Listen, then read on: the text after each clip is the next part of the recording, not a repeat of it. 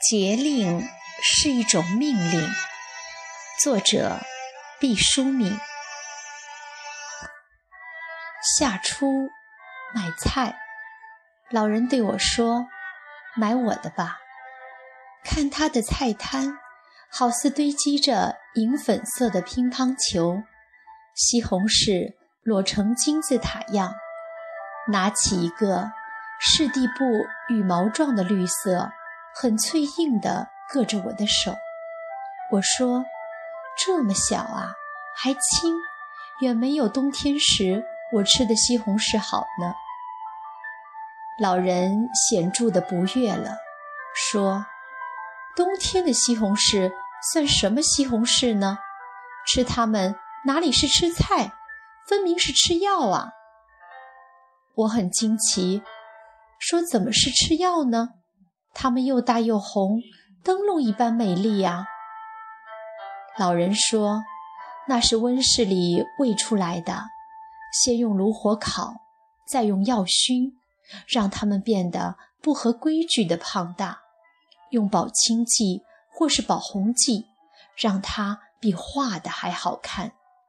人里面有汗尖，西红柿里头也有奸细呢。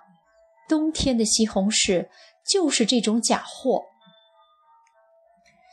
我惭愧了。多年以来被蔬菜中的骗局所蒙蔽，那吃什么菜好呢？我虚心讨教。老人的声音很清淡，乐得教会我，口中土钉一般的说道：“记着，永远吃正当节令的菜，萝卜下来就吃萝卜。”白菜下来就吃白菜，节令节令，节气就是令啊。夏至那天太阳一定最长，冬至那天亮光一定最短。你能不信吗？不信不行。你是冬眠的狗熊，到了惊蛰一定会醒来。你是一条长虫，冷了就得冻僵，会变得像拐棍一样打不了弯。人不能心贪，你用了种种的计策，在冬天里抢先吃了只有夏天才长的菜，夏天到了怎么办呢？再吃冬天的菜吗？颠了个儿，你费尽心机，不是整个瞎忙活吗？别心急，慢慢等着吧。一年四季的菜你都能吃到，更不用说，只要野地里的。叫风吹绿的菜叶，太阳晒红的果子，那才是最有味道的。我买了老人家的西红柿，慢慢地向家中走。他的西红柿虽是陆地长的，质量还有推敲的必要，但他的话浸着一种晚风的霜凉，久久伴着我。阳光斜照在网兜上，那略带柔软的银粉色被勒割出精致的纹路，好像一幅生长的硬谱。人生也是有节气的，春天就做春天的事情去播种，秋天就做秋天的事情去收获，夏天有水。冬天堆雪，快乐的时候笑，悲痛的时分洒泪。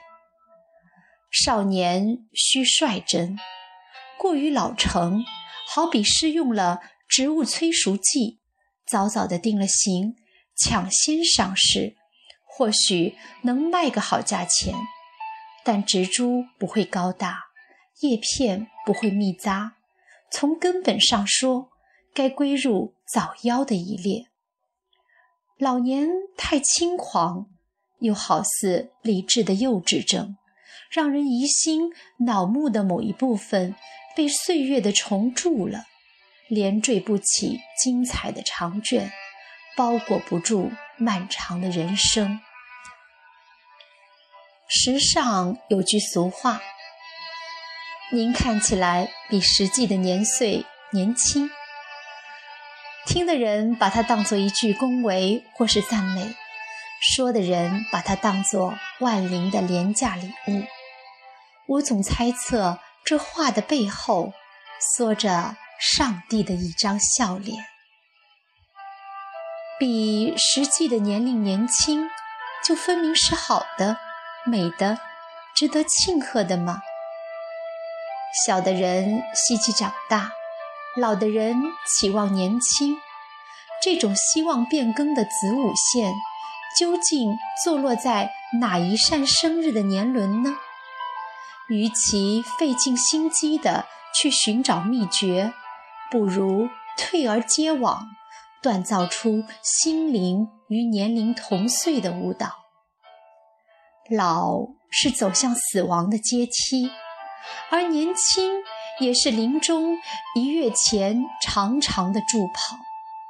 五十步笑百步，不必有过多的惆怅或是优越。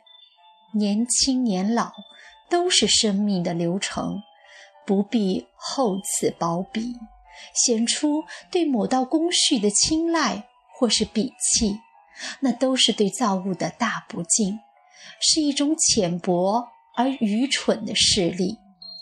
人们可以濡养机体的青春，但不要忘记。心灵的疲倦，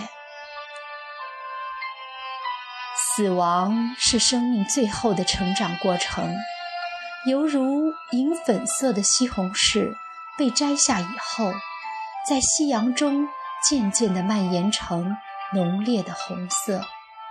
此刻，你只有相信，每一颗西红柿里都预设了一个机关，坚定不移地。服从节气的指挥。